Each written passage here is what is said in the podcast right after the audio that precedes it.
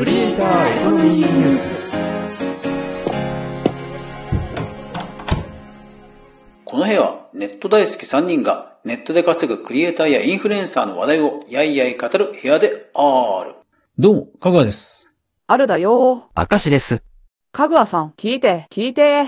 え、どうしたの？ひろゆきが収益公開してた。そうなんだ。ええ何の収益ですか？なんかでも話題になってたよね。そう、話題のツイッターのよ。えええ、ちょっと、どれくらいの額なんだろこれは気になりますね。う。よし、じゃあ今日はその話題を掘り下げていこう。ハッシュタグ、クリエコ。じゃあ、まずはこの記事読んでもらえる？2023年8月8日、日刊スポーツの記事です。ひろゆき、X の広告プログラムの収益明かす。いやー、すごいよね。もうタイトルからして、なんか夢のあるタイトルだよね。つぶやいてるだけで暮らせる人が出てきそうと。うーん、まあ、もちろんね、ひろゆきさんほどのビッグネームっていう前提があるから、まあ冷静にね、えー受け止めちゃうっていう人もいるとは思うんだけど、まあそれでも、新たな収益源、それから、あと久しぶりに、まあ広告収益っていう夢のある話だな、というところでは、うん、なんか興味深いよな。最近は、YouTuber も広告収益が減ってきてるって言いますよね。そうよね。ファンから直接稼ぐ投げ銭とかがよく聞くわよね。ほら、最近だと YouTube とかでも広告収入が減ってきて、一方でメンバーシップとかスーパーチャットとか直接課金の方が売り上げ伸びてるみたいな話もあったじゃん？そう。だからとにかく多くの人につぶやきが見られると収益が増えるっていうことではなんか夢があるよな？じゃあ具体的に見ていこうか。ひろゆきさんがつぶやいた一時ソースを見ていこう。えー、っと、登録してみたら2328ユーロ振り込まれていたと。X が今回始めた広告料の分配制度で、ひろゆきさんがなんとえー2328ユーロ振り込まれていたと。で、これ日本円に直すと大体36万円だそうだ。いやー、いいね、羨ましいね。X で、ガッポガッポね。なんか、X だと突然響きが謎めきますね。さあ、それから、あと探してみたら、日本でも有名インフルエンサーの人が収益を公開してた。後藤達也さん。なんか聞いたことあるけど、何の人だっけ？後藤達也さんっていうのは、経済ジャーナリストで超有名な人。例えば、ノートで情報発信してるんだけども、有料のメンバーシップの会員が2万5千人以上いる超人気インフルエンサーなんだよね。に、2万5千めちゃくちゃ稼いでますね。で、後藤さんが振り込まれた額が369ドル。日本円に直すと52,941円。少ないように思うかもしれないけど、ただ後藤さんはツイッターのサブスクもやっていて、ツイッターで、いわゆるその有料の会員制度、有料会員しか読めないツイートとかを発信するサブスクやってるんだけど、それがなんと2765人で毎月2000ドルの収入と。いや、だからツイッターの収益化をもうフルに活用されてるインフルエンサーさんなんだよね。なんか、羨ましすぎて、聞くだけでだんだん疲れてきたわ。でも、こうした知名度のある人以外でも結構ね、公開してる人がいた。例えば、ゴローマンさん、78.98ドル。それから、イグゾーさんというプログラマーの人が、753ドル。うん。いや、だから結構その著名人でない人にも分配がされていて、いや、これはなんか夢があるよな。ハッシュタグ、クリエコ。さあ、それで少し冷静になって、具体的な収益構造、それから、えー本当に稼げるのかというところを見ていこう。考察考察。じゃあまずは、はい、条件があるらしい。こんな感じ。まずは Twitter ブルーに加入していること。フォロワーが500人以上いること。そして、これが一番難易度が高いんだが、3ヶ月累計1500万インプレッションと。だから、一月に500万表示されるということだね。これが条件らしい。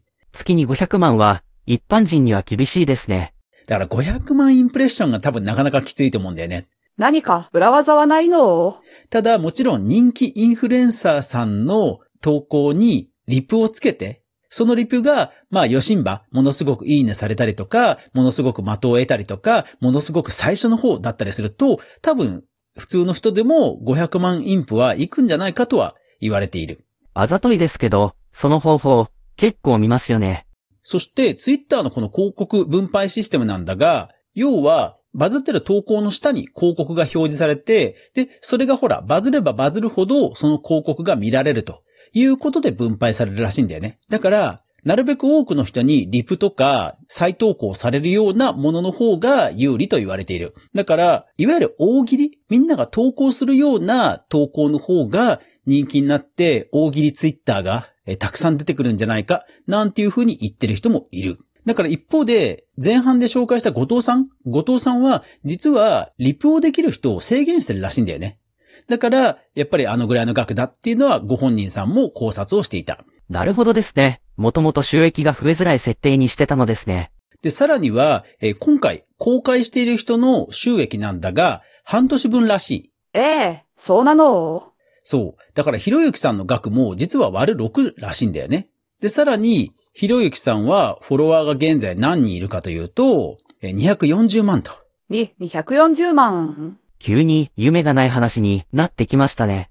うーん、なかなか厳しいよね。なので、まあ、1回表示されるごとに0.001円なんていう計算をしてる人もいる。うん、だから世界規模で見ると、月に800万以上もらってるなんていうことも囁かれてはいるんだが、実際のところはわからないですね。うーん、なかなかそう甘くないかなっていうところが印象だね。